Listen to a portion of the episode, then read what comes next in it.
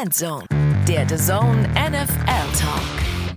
Guten Tag zusammen. Also viel, viel NFL-Football haben wir nicht mehr. In äh, ein paar Wöchlein ist schon Super Bowl. Oh, muss und, eine Träne wegwischen. Ja, so ist es. Also bald ist es wieder vorbei. Christoph Stadler natürlich wieder mit am Start hier bei uns im äh, Endzone der The Zone NFL Talk Podcast. Schön, dass ihr mit dabei seid. Und du hast gerade gesagt, Träne wegwischen. Ähm, ja, es geht langsam ums Eingemachte und genau deswegen äh, sind wir auch natürlich wöchentlich da und schauen genau auf das Eingemachte. Es sind nicht mehr viele Teams übrig. Ja, danke, dass Sie diesen kleinen Jungen zum Weinen gebracht haben, Flo Hauser. Wie man es kennt, legt ja. sich mit kleinen Kindern an. ähm, danke. Ja, wir sind echt in der Championship Round jetzt dann. Also Wahnsinn, wie schnell das dann doch wieder geht. Ich will die Zeit aber nochmal nutzen und Danke sagen an alle Hörer und Zuseher, denn in den letzten Ausgaben, Wochen sind echt nochmal viele dazugekommen. Ja. Also danke dafür. Ähm, gerne weitersagen, weitergeben. Ähm, ähm, bewertet uns auch gerne, also so eine Fünf-Sterne-Bewertung nehmen wir natürlich gerne hin. Das hilft dann auch, auch immer weiter. Auch, auch vier. Auch genau, auch vier. Und auch wenn es schlechte Bewertungen sind, ich habe da jetzt mal eine gelesen, die war nicht ganz so nett. Da war was mit Brechen und sowas, wo ich mir dachte, erstmal gute Besserung. Und das ist unser also konstruktive Kritik ist natürlich immer, immer erlaubt. Da freuen wir uns auch ja. drüber, weil ähm, wir sind alles andere als perfekt. Aber vielen Dank nochmal an alle, die dazugekommen sind oder hoffentlich dazu dran, bleiben, dabei bleiben. Ähm, ja, nee, macht Spaß auch, äh, dass das ja. dann wohl einigermaßen ankommt. Ich hätte ehrlicherweise auch nicht gedacht, dass ich mit dir so viel Kontakt haben werde und es mir tatsächlich Spaß macht. Das ist das, da kann ich mir die Träne wegwischen. Das ist das einzige Schöne, wenn die Saison dann vorbei ist. wenn ich deine Nummer aus dem Telefonbuch löschen kann. Ganz genau, ganz genau. Nee, ich muss echt sagen, äh, Christoph, auch an dich danke, äh, auch in der Vorbereitung. Da ist ja dann doch immer auch ein bisschen was. Ähm, so, und jetzt ab zu den News. Ach komm schon. Will ich dich einmal loben. Nein, wirklich. Äh, an, ans ganze Team und auch an dich, das ist echt cool. Aber jetzt wollen wir euch nicht länger auf die Folter spannen. Wir haben richtig was vor. Sentimentalen Tag, ist ja irre. Ey, man muss auch mal sagen, weil wenn ich nicht kann, hast du da wirklich viel Arbeit geleistet. Äh, andersrum genauso. Wir haben uns da, glaube ich, sehr, sehr gut ergänzt. Wir sind einfach ein Team, Alter. Wir sind einfach ein Team. Herzchen. So, jetzt äh, gehen wir zu den Neuigkeiten aus der NFL über. So machen wir's. Die News. Ja, dann starten wir rein und äh, die News sind eigentlich relativ äh, kurz zu halten, sage ich mal, weil es geht immer ums gleiche Thema. Welche ja, wir müssen vielleicht Flo dazu ja. sagen, äh, Stand Mittwochmittag. Ganz Stimmt, wichtig, gut, wenn jetzt gut, Bill Belichick ja. am Mittwochabend unterschreibt. Richtig. Sind wir aus organisatorischen Gründen nicht ja. mehr bei der Podcast-Aufzeichnung. Irgendwann, auch wenn wir ein tolles Team sind, ist auch mal Redaktionsschluss. Muss man auch so, sagen. jetzt bitte. So, News jetzt. eins. Nee, also äh, News News eins, äh, wie alle eigentlich, es geht um die Headcoach-Positionen, es geht um Coordinators, die Interviews haben. Wir gehen nicht alle durch, wer wo, wann irgendwo Termine hat. Das ist ja auch Quatsch. Aber bei den Tennessee Titans äh, ist es jetzt so, dass Brian Callahan, der Offensive Coordinator der Cincinnati Bengals, Head Coach werden wird. Und das finde ich insofern spannend, Christoph, weil vorher die Mike Rabel-Ära eine andere war, mit vielleicht ja. einem anderen Fokus. Und jetzt kommt Brian Callahan, der vor allen Dingen mit einer unfassbaren Passing-Offense oder einem Passing-Play-Calling daherkommt, zu den Titans. Also ich glaube, Umbruch mit Will Levis und äh, der Andre Hopkins passlastiger werden. Incoming, oder wie siehst du das? Ja, ich glaube, das ist genau richtig für Will Levis. Ähm, die Titans haben sich über die Defensive definiert die letzten Jahre. Ich finde es jetzt die richtige, ich nenne es mal Umkehr. Ja. Ähm, Callan hat einen guten Job bei Cincy gemacht. Der war ja dann am Montag zum zweiten Mal zum Head Coach Interview in Nashville und dann hat's wohl gematcht. Und er hat ja in der Vergangenheit schon mit Peyton Manning in Denver zusammengearbeitet, mit Matt Stafford in Detroit, mit Derek Carr in Oakland, mit Joe Burrow in Cincinnati. Das ist jetzt für Will Levis, glaube ich, nicht das schlechteste so einen Brian Callahan zu bekommen. Ich gehe davon aus, der wird dann auch Offensive Play Caller. Das war ja in Cincinnati nichts. Aber ja. ich finde es ein, gutes Hiring. Ich freue mich drauf, das zu sehen, weil es eben schon, genau wie du sagst, so eine Umkehr ist vom defensiven Fokus zum offensiven Fokus. Aber ich glaube, das ist genau das Richtige. Ja, ich bin vor allen Dingen gespannt, ob er da noch vielleicht den einen oder anderen äh, mitbringt. Wird ja auch schon gemunkelt. Ja. Bei den, bei den Bengals gibt's ja ein paar, die dann Free Agent werden. Und ich sag's ja immer, die drei Musketiere da auf der Wide Receiver Position sind nicht jede Saison zu bezahlen. Vielleicht passiert da ein bisschen was. Schauen wir mal. Äh, machen wir weiter. Äh, die Eagles äh, brauchen an der einen, auf der anderen Seite einen neuen Offensive Coordinator, denn Brian Johnson wird nicht zurückkehren. Und da muss ich sagen, äh, beziehungsweise ich frage dich erstmal, ähm, war vielleicht damit irgendwie zu rechnen? Wir haben viel über diese Offense gesprochen bei den Eagles dass da irgendwie die Abstimmung nicht passt, dass es vor allen Dingen auch zwischenmenschlich nicht passt, eventuell. Wie siehst du das? Also mich hat's ehrlich gesagt, das jetzt soll es gar nicht wertend sein. Mich hat schon überrascht, dass Brian Johnson doch schon Head-Coaching-Interviews hat mit Atlanta, mit Tennessee. Ja, ja. Ähm, Habe ich jetzt nach der Saison nicht unbedingt kommen sehen. Und das ist ja doch eine Liga, die auf, äh, sag mal, ein Kurzzeitgedächtnis hat und ja. nicht auf so ein Big Picture gerne mal schaut. Äh, das hat mich jetzt gar nicht so verwundert. Du sagst es schon, das Verhältnis mit Hurt soll jetzt auch nicht wohl so ultra dufte gewesen sein, zumindest nicht so wie mit Shane Steichen das zuvor mhm. war. Deswegen, das wundert mich gar nicht und vor allem, dass sie auch Tabula Rasa auf beiden Positionen machen, auch Defensive Coordinator, das war ja eh ein Mess dieses Jahr. Sean Desai, der schon weg ist, Matt Patricia, was auch immer der dann für eine Rolle hatte, wird wahrscheinlich auch nicht mehr zurückkommen. Da hieß ja schon Ron Rivera ist ein Kandidat als Defensive Coordinator bei den Eagles. Dass der Siriani, wenn er bleiben darf, was ja aktuell der Fall ist, sich da zwei neue Hauptkoordinator holt, glaube ich, war fast zu erwarten und glaube ich, war auch wichtig und richtig jetzt aus der Entfernung meine Einschätzung. Ja, sehe ich genauso und deswegen machen wir direkt weiter mit den Chicago Bears. Auch da ein neuer Offensive Coordinator, oder was heißt auch da, aber da ist ein neuer Offensive Coordinator da. Shane Waldron von den Seattle Seahawks, der war drei Jahre jetzt bei den Seahawks, ähm, wo ich auch sagen muss, an und für sich natürlich immer ausbaufähig, aber ich finde schon mit dem, was er da hatte, ähm, war das für mich immer eine gute Balance im Play Calling. Der hatte gute Running Backs, der hatte gute Skill Player, auch Quarterbacks, die dann zugegeben nicht immer top waren, aber das äh, Gino Smith vor in der vorletzten Saison ja auch sehr sehr gut. Könnt ihr mir vorstellen, dass bei den Bears das ein, ein guter Fit ist, ähm, dass das dann eben nicht nur äh, übers übers Laufspiel funktioniert und er ja auch dort gute, gute Skillplayer auf den Receiver-Positionen zur Verfügung hat. Die große Frage ist nur, was passiert bei Chicago mit Shane Waldron? Welchen Quarterback will er haben? Das ist tatsächlich jetzt vielleicht. Wenn ähm, er das entscheiden darf. Genau, so. aber man kann jetzt ja. zumindest mal so ein bisschen die Köpfe zusammenstecken, wie der Plan ist. Ich meine, er hat Chino zum Top-Quarterback gemacht in der NFL. Das muss eben, man eben das meine ich, ja. hoch anrechnen. Ich fand es jetzt letztes Jahr, ich habe nochmal nachgeschaut, nur so diese Basic-Stats, die waren Platz 17 nach Punkten und Platz 21 bei Yards per Game. Ja. Ist es nicht so, dass ich da sofort vom Stuhl falle und denke, uiuiui, die Offense wird das Beste der NFL werden. Ich halte mich mal fest, ja. Ähm, ich bin gespannt, was passiert. Es gab ja wohl viele Kandidaten. Der war einer von neun Kandidaten als Nachfolger von Luke Getzi. Lassen wir ja. ihn mal machen. Eine gewisse Grundskepsis ist bei mir noch mit dabei, was aber gar nichts zu bedeuten hat. Da ist die ganz große Frage, was passiert auf Quarterback und dann können Eben. wir da, glaube ich, mehr zu ja. sagen. Eben, aber grundsätzlich alles andere drumherum ist, finde ich, durchaus vergleichbar mit den Seahawks. Also könnte ich mir vorstellen, dass er vielleicht auch gar nicht für sich selber so viel ändern muss, was Playcalling, genau. was, was Herangehensweise äh, betrifft bin ich, bin ich sehr gespannt. Und wenn diese Defense wieder so stark ist, ja. muss die Offense jetzt auch nicht in, weiß ich nicht, Miami Dolphins Sphären unterwegs sein. Also, Total. Ja. lass uns überraschen. Find's Total. spannend auf jeden Fall.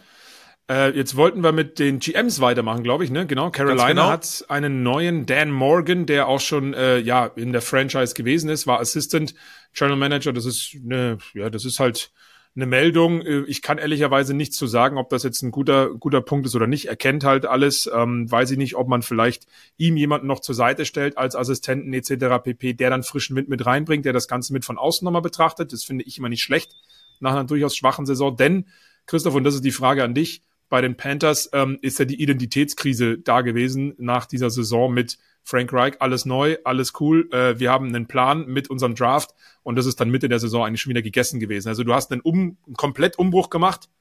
Der war dann nach acht, neun Wochen schon wieder dahin. Dann hast du, jetzt machst du einen halben Umbruch und jetzt vielleicht wieder vorne. Deswegen weiß ich nicht, ob vielleicht noch Sinn macht, sich jemand von außen dazu zu holen. Aber vielleicht passiert das ja noch.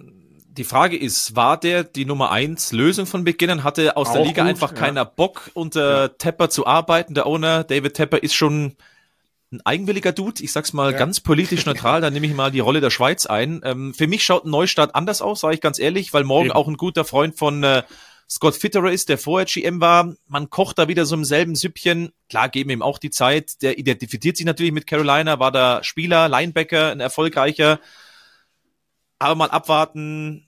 Wie gesagt, ich habe so ein bisschen das im Kopf im, im selben Süppchen kochen, ja. denn vielleicht, wenn wir dann weiterspringen, bei den ja. Raiders finde ich sehr, sehr spannend mit neuem GM. Tom Telesco, den sie geholt haben, der wurde ja bei den Chargers in der Saison entlassen. Vielleicht für alle in Folge 21 müsste es gewesen sein. Haben wir über die Chargers ja mit Chris Schimmel, unserem Endzone und Chargers-Experten ein bisschen ausführlicher gesprochen. Auch über die Arbeit von Telesco. Das finde ich ein spannendes ähm, Signing, weil damit ist bei den Raiders GM mhm. jetzt mit Telesco und Head Coach, dass Pierce bleiben darf, alle Lücken geschlossen und die können jetzt loslegen zu arbeiten. Total. Und ich finde es sehr spannend, weil Antonio Pierce, Head Coach, ist von den Spielern gewollt gewesen. Der, der sollte da bleiben. Das heißt, es ist auch schon mal auf emotionaler Ebene für die Jungs, die ihn schon kennen, super. Jetzt kommt Tom Telesco, der in den letzten Jahrzehnten, finde ich, auch einen, da haben wir auch damals diskutiert in dieser Folge, aber einen sehr, sehr guten Roster zusammengestellt hat mit den Mitteln, die man hat. Das wurde halt mit dem Roster bei den Chargers eher auf der Trainerposition ein bisschen verschenkt, das Potenzial, bin ich ganz ehrlich. So sehe ich das. Deswegen Tom Telesco ist für mich ein super Channel Manager in dieser Liga. Interessant ist halt einfach nur, weil er vom, vom AFC West äh, Divisionsrivalen kommt. Das hat ein kleines Geschmäckle, finde ich, aber ich finde es sehr cool. Also die Raiders, muss ich sagen, sind da für mich sehr äh, gut aufgestellt, aber da muss man wie immer vorsichtig sein. Es ist ja jetzt erst die Saison zu Ende gegangen, beziehungsweise ein paar Spiele laufen ja noch.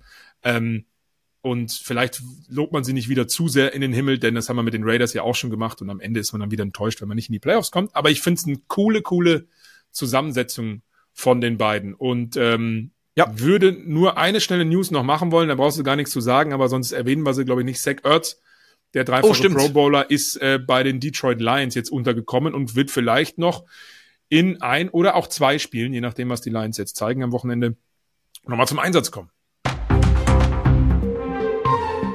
Ach ja, die NFL und ähm, ihre Neuigkeiten. Natürlich gibt's wieder ein paar Breaking News zu ganz später Stunde. Trotzdem kann ich es euch zumindest alleine nochmal weitergeben. Der liebe Flo ist hoffentlich schon im Bett nach einem langen Arbeitstag. Und zwar, das ist dann schon jetzt ein Knaller, den man so ein bisschen erwarten konnte. Und zwar Jim Harbaugh wird der neue Coach der Los Angeles Chargers. War ja schon der Topfavorit. Jetzt hat man sich ganz frisch eben geeinigt, soll einen Fünfjahresvertrag unterschreiben und ist damit der neue starke Mann in Los Angeles, zumindest bei den Chargers. War ja zuletzt in äh, Michigan am College sehr, sehr erfolgreich. Ähm, College-Meisterschaft gewonnen mit Michigan 2014, zuletzt in der NFL gecoacht bei den San Francisco 49ers. Also jetzt sind es wieder zwei Harbo. In der NFL wird sehr spannend sein, weil die Chargers ja schon eine eigenwillige Owner-Gruppe haben, Owner-Familie besser gesagt. Die Spanos ähm, sind, glaube ich, nicht die einfachsten. Mit Harbour holt man sich jetzt aber einen sehr starken Trainer, eine starke Persönlichkeit dazu. Dürfen wir uns, glaube ich, sehr darauf freuen, was Harbour mit den LA Chargers, mit Justin Herbert dann so auf die Beine stellt. Und wenn ich euch schon gerade diese Breaking News mitgebe, mache ich doch mal gleich weiter, denn Joe Barry bei den Green Bay Packers wird nicht zurückkommen. War ja, darf man jetzt sagen, der Defensive Coordinator in Green Bay. Die letzten Spiele waren eigentlich wieder ganz gut, aber über die ganze Saison gesehen, die Defensive trotz so viel Talent enttäuschend, muss man ganz ehrlich so sagen. Deswegen kommt diese Trennung nicht ganz so überraschend. Da haben dann auch die letzten Spiele nichts mehr ausrichten können, dahingehend, dass er eben bleiben darf. Also auch auf der Defensive Coordinator Position. Bei den Packers äh, tut sich was. Mal schauen, ob da dann ja eine Besserung stattfindet, denn die Offensive ist mit äh, viel Qualität gesegnet, die Defensive eigentlich auch, vor allem auch mit viel Talent. Man hat da viel investiert im Draft zum Beispiel. Ob es dann jetzt besser wird, dürfen wir abwarten und mal schauen, wer der neue Defensive Coordinator wird. Und Stichwort Defensive Coordinator, das war dann schon nochmal so ein kleiner Hammer. Vic Fangio und die Miami Dolphins gehen getrennte Wege. Der kam ja erst vor der Saison dazu, hat da eine wirklich gute Defensive entwickelt. Jetzt aber die Trennung. Bei den Dolphins geht man wieder einen neuen Weg auf der Position des Defensive Coordinator. Darf man auch sehr gespannt sein, äh, wen man sich dann da ins Boot holt, weil eigentlich hat's ja von den Ergebnissen her, wenn alle fit waren oder die meisten fit waren, mit Venture richtig gut funktioniert. Der wird jetzt schon gerüchtet bei den Philadelphia Eagles. Da war letztes Jahr noch Berater. Die waren wohl auch interessiert. Er hat aber bei den Dolphins dann vor der Saison eben zugesagt. Also das könnte sehr, sehr heiß werden als Nachfolger von Sean Desai. Wir haben gerade vorhin ja auch nochmal drüber gesprochen, Flo und ich zusammen, dass da auch eine Vakanz ist. Also, Vic Vanshow vielleicht zu den Philadelphia Eagles. Und das sollte jetzt erstmal gewesen sein mit den Breaking News. Ich hoffe, die NFL kommt nicht auf doofe Gedanken und bringt noch mehr News. Aber jetzt zurück zum regulären Podcast. Da lass uns jetzt, bevor wir vorausschauen, nochmal kurz zurückschauen, um eben auch zu wissen, welche Teams haben sich denn überhaupt durchgesetzt, wer ist raus, wer ist weiter, wer darf um den Super Bowl spielen, um den Einzug, wer nicht. Das machen wir jetzt schnell. Endzone, der The Zone NFL Talk. Genau, nach den News aus der NFL, also Hire und nicht Fire in dem Moment, lass uns mal ein bisschen nochmal zurückschauen, was bei diesen vier Spielen in der Divisional Round los war. Wir starten, würde ich jetzt mal vorschlagen, in der AFC. Die Baltimore Ravens gegen die Houston Texans. Ein dann am Ende doch souveränes 34 zu 10 für Baltimore, wobei man sagen muss, Flo, zur Halbzeit war es überraschend knapp. Was heißt knapp? Da stand es 10 ja. zu 10 und die Texans hätten eigentlich führen müssen, wenn Fairbairn aus, äh, was waren 47 Yards, glaube ich, sowas mhm. nicht äh, verkickt hätte. Also zur Halbzeit sah es noch nach einer möglichen Überraschung aus. Total. Und äh, du hast es ja, glaube ich, auch äh, begleitet äh, auf der Zone das Spiel und ähm, hast in der Halbzeit, glaube ich, auch so ein bisschen mitbekommen, mit beiden Offenses war wenig los in Hälfte 1 gefühlt. Das ging sehr schleppend los. Ne? Also hatte man das Gefühl. Das Schöne ist natürlich, in einem Playoff-Spiel ist es dann immer ultra spannend. Aber, ähm, und da hat man dann, finde ich, gesehen in der Hälfte 2, dass die Ravens einfach das komplette Team sind und einfach solide waren. Und vor allen Dingen im vierten Viertel haben sie noch 17 Punkte oben drauf geschraubt. Ja, zugegebenermaßen, die Texans haben da ein bisschen mehr riskiert. Ähm, aber grundsätzlich über vier Vierteln die Ravens mit vielleicht dem besseren Matchplan, weiß ich immer nicht. Die Texans haben es ihnen echt schwer gemacht, gerade auch mit ihrer Defense, wobei natürlich immer mal wieder so ein Big Play dabei war von Lamar. Das kann man eben nicht verhindern, vor allen Dingen auch im Lauf. Das war ja wieder Wahnsinn. Ähm, aber ja, ich, ich war vor den Texans durchaus angetan in einem unspektakulären ähm, Spiel, sage ich mal, bis Hälfte eins und vielleicht ein bisschen noch ins dritte Viertel.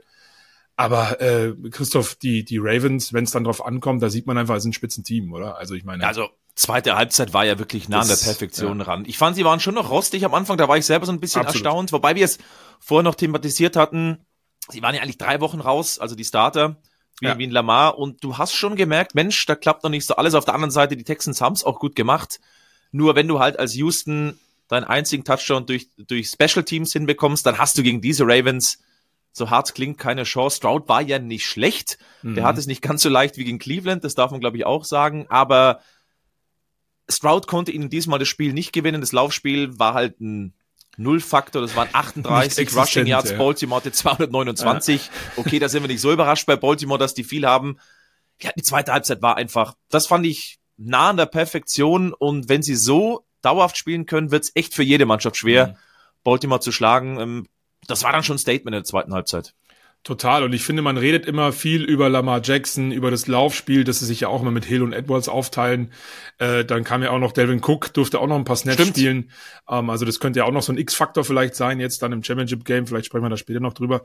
Ähm, aber ich finde, man muss echt mal diese, diese Offensive Line krass loben bei den Ravens, als auch auf der anderen Seite ähm, ja, diese, die, diese Laufverteidigung als auch den Druck auf CJ Stroud in diesem Spiel. Du hattest immer das Gefühl, und das ist halt dann immer schwierig, dass die Texans mit ihrer Offense sich das neue First Down richtig erarbeiten mussten. Mhm. Während bei den Ravens, ja, natürlich auch mal Dritter und irgendwas, immer das Gefühl eher ist, ja, wir finden einen Weg, dann machen wir so, dann machen wir so. Und ähm, immer wenn der Snap bei den Texans passiert ist, so ging's mir, als ich es geguckt habe, war so, oh, was machen sie jetzt, was machen sie jetzt? Ähm, weil einfach diese, diese Defense der Ravens ähm, so physisch aggressiv irgendwie dahergekommen ist, auch wenn natürlich nicht jedes Play ein krasses Impact-Play sein kann, der Defense. Aber die haben es den Texans echt schwer gemacht, ähm, sich gut vorbereitet auf CJ Stroud und diese Passing-Offense, äh, aber auch da Hut ab an die Texans und diese Saison, das hat großen Spaß gemacht, aber die Baltimore Ravens, gerade eben mit, dem, mit der angesprochenen Defense, äh, mit Pass Rush als auch gegen den Lauf, dann vielleicht doch eine Nummer zu groß über vier Viertel. Es war spannend, laut äh, Next Gen Stats wurde Lamar bei 75 Prozent seiner Dropbacks geblitzt. Nie in seiner ja. Karriere wurde er mehr geblitzt, also das war scheinbar der Matchplan. Aber ja. er hatte da halt ähm, 13 von 18 angekommene Pässe, 120 Yards, zwei Touchdowns. Also auch da wissen wir jetzt, Lamar gegen Blitz funktioniert auch. Total. Also Baltimore ist schon der ja. ja. Favorit. Okay, es ist noch ein Spiel vor vom Super Bowl, aber das war schon, alle zweite Halbzeit hatten wir schon, das war schon stark. Total. Und äh, wenn ich da noch einwerfen darf aus Texans Sicht, äh, ihr habt es ja, glaube ich, in der, in der Sendung auch thematisiert, Christian Harris, vor allen Dingen auch, auch mit diesem Blitzing, aber auch mit diesem Spy auf dem Quarterback. Das ist echt gegen die Ravens nicht leicht zu spielen. Und dafür haben sie es wirklich über lange Zeit dieser, dieser Partie richtig gut gemacht. Ähm, aber jetzt wiederholen wir uns am Ende. Ja. Äh, über vier Viertel sind die Ravens einfach sehr, sehr, sehr stark. Dann gehen wir zum nächsten AFC-Spiel. Die Buffalo ja. Bills gegen die Kansas City Chiefs haben uns alle drauf gefreut, wurden, glaube ich, nicht enttäuscht, wie immer, wenn die beiden aufeinandertreffen. Ein 27 zu 24 für Buffalo. Nein, natürlich nicht, sondern für Kansas City. Wir hatten, glaube ich, alles ein bisschen spekuliert, dass es Buffalo mal schaffen könnte. Am Ende ja. sind es doch wieder die Kansas City Chiefs. Ja, und die Bills jetzt schon so ein bisschen vorm Umbruch. Das war ihr Fenster, wie es noch mehr als offen war. Ähm, viele auslaufende Verträge, also in der Offense ist Gabe Davis, äh, der nicht spielen konnte, in der Defensive, ich habe jetzt gar nicht alle aufgeschrieben, aber ein Epinesa, Phillips, Dodson, Floyd, Micah Hyde, der ja mit äh, Jordan Poyer unter Sean McDermott immer das Starting Safety Duo gebildet hat, sind aber jetzt beide auch schon irgendwann in ein, zwei Jahren Mitte 30, könnten fast 50 Millionen äh, über Cap sein. Hat bei Buffalo eine Riesenchance vertan, oder? Total. Ähm, und ich finde halt auch wieder, äh, erstens dieses Spiel, das ja eh Spaß gemacht hat, auch mit Josh Allen wieder von, von seitens der Bills. Ich sage das ja immer jede Woche und ich habe es auch im Vorfeld dieses Spiels gesagt, ich bin gespannt, welches Gesicht sie zeigen, nur mit ihrer Offense, Lauf oder Pass. Und äh, am Ende hat Josh Allen 186 Passing Yards bei 26 Versuchen. Das ist übrigens auch äh, äußerst, ja, kurios vielleicht nicht, aber da sieht man schon, es ging eher was über äh, Short bis Medium Passes. Mhm. Ja, ähm, und äh, aber im Lauf natürlich mal wieder zwei Rushing Touchdowns von Josh Allen. Da waren auch Plays dabei, wo er scramble musste, wo er einfach Vollgas gibt, wo er mutig ist. Um, ähm, und irgendwie hatte ich das Gefühl, die Bills wuppen es heute. Weil genau das, sie hatten genauso wie die Chiefs aber auch, die haben sich ja ständig abgewechselt mit der Führung, äh, immer im nächsten Drive eine Antwort parat oder fast immer. Und äh, am Ende ist es natürlich auch Game Management, äh, äh, Clock Management. Am Ende ist es dann in den wichtigen Momenten da zu sein. Und das hat Mahomes dann einfach am Ende des Tages besser gemacht. Das muss man einfach sagen. Auch wieder mit Travis Kelsey, die beiden, das beste Du der, der Postseason jetzt. Ähm, und was natürlich auch bitter ist, ist die Tyler Bass-Geschichte. Du hast gerade eben Fairbairn bei den Texans angesprochen, aber ja. das kickt natürlich noch mehr rein hier. Ja, vor allem, da gab es jetzt auch schon wieder auf Social Media und deswegen ist Social Media auch irgendwo STH. Ja. Dass Absolut. man ihn wieder beschimpft und, und mhm. bedroht. Der musste da seine, seine Accounts abmelden oder sowas. Also das finde ich furchtbar. Es ist nur Sport, Leute. Also ich verstehe es nicht. Natürlich wäre ich auch sauer auszuscheiden, vor allem so, aber es sind Menschen. Wie viel Fehler machst du selber bei deiner Arbeit? Also ja. ich verstehe es nicht und ich kann es nicht mehr ertragen, aber es ist vielleicht nur ein kleiner Einschub, der mir gestern, vorgestern ziemlich auf den Keks gegangen ist. Ähm, es war schon sehr auffällig und ich glaube, das war bei Buffalo es hat wunderbar funktioniert, dass du dich so schrittweise übers Feld bewegt hast. Es war so ein bisschen Schach ja. bei Buffalo, während, ähm, weiß ich nicht, äh, Mahomes und Co., da war es, Mensch, ärgere dich nicht und die haben Fünfer und Sechser geworfen. ja. Die sind halt übers Feld ja. mit, mit, langen Bällen marschiert, mit Kelsey. Mhm. Mit langen Bällen in Anführungszeichen. Und bei, bei Buffalo hat es ja wirklich lang funktioniert, dass du dich immer peu à peu vorgearbeitet hast. Die hatten 78 Plays die Chiefs hatten 47. Mhm, das ist schon krass. Gell? Und da hatte ich zwischendrin so ein bisschen die Befürchtung, Mensch, kommt irgendwann mal so ein, so ein Big Play dazu. Irgendwann ist mir Buffalo zu sehr aufs Big Play gegangen. Da haben sie, glaube ich, das vergessen, mhm. dass sie auch im Schach doch ganz erfolgreich waren. Ja. Ähm, Stephon Dix muss man schon sagen, das war ein Ausfall, wenn ich ehrlich ja, bin. Es ja. waren nicht leichte Catches, aber gerade in so großen Spielen wirst du dafür bezahlt und dann wäre es schon gut, da mal einen zu fangen. Und das hat ihnen sicherlich auch gekostet, dass eigentlich Dix nicht da war. Ja, total. Ähm, und äh, ich habe es ja bei äh, unseren Kollegen von Stone Luck, da können wir gerne mal, die könnt ihr auch immer gerne reinhören, die ja auch die Fantasy Show auf The Zone haben. Da habe ich es äh, vor ein paar Tagen auch schon gesagt. Äh, da war ein Play dabei, wo Stefan Dix an den Ball kommt und ja, der ist schwer zu fangen, Leute. Und er ist eins gegen eins und er kriegt aber seine Pfötchen dran dann muss er den vielleicht auch haben, wenn er der Nummer 1 Receiver ist, der sich äh, da ganz klar über alle anderen stellt innerhalb des Teams, aber auch über andere aus der NFL. Und das ganze ähm, Jahr die Klappe offen hat. Genau, das ganze richtig, Jahr die genau. Klappe offen hat. Zu, zu wenig Targets etc. pp. Und dann musst du da da sein, weil natürlich werden die Chiefs ihn extra in äh, vielleicht in eine Double Coverage nehmen etc. pp. Und dann müssen die anderen äh, funktionieren. Das hat aber Dalton Kincaid finde ich nicht schlecht gemacht, auch Khalil Shakir nicht schlecht gemacht. Ähm, auch wenn die Zahlen nicht jetzt überragend sind aus äh, den besagten Gründen, Josh Allen und die kurzen Pässe. Aber ähm, wenn ich dann einen Stefan Dix habe, dann brauche ich den in den Playoffs für wenigstens ja. eins, vielleicht zwei Big Plays. Und da hat er echt eine Chance gehabt. Und das war, finde ich, äh, auch genauso einzuordnen wie der Fehlschuss von Tyler Bass, meiner Meinung nach. Ähm, aber äh, am Ende muss ich auch sagen, haben die Chiefs das halt eben sich auch überhaupt nicht beeindrucken lassen, weder von den Antworten der Bills in der Offense, noch von guten Stops auch der Bills Defense, ähm, die es ja auch gab. Es ist ja nicht nur, hat er nicht nur geknallt.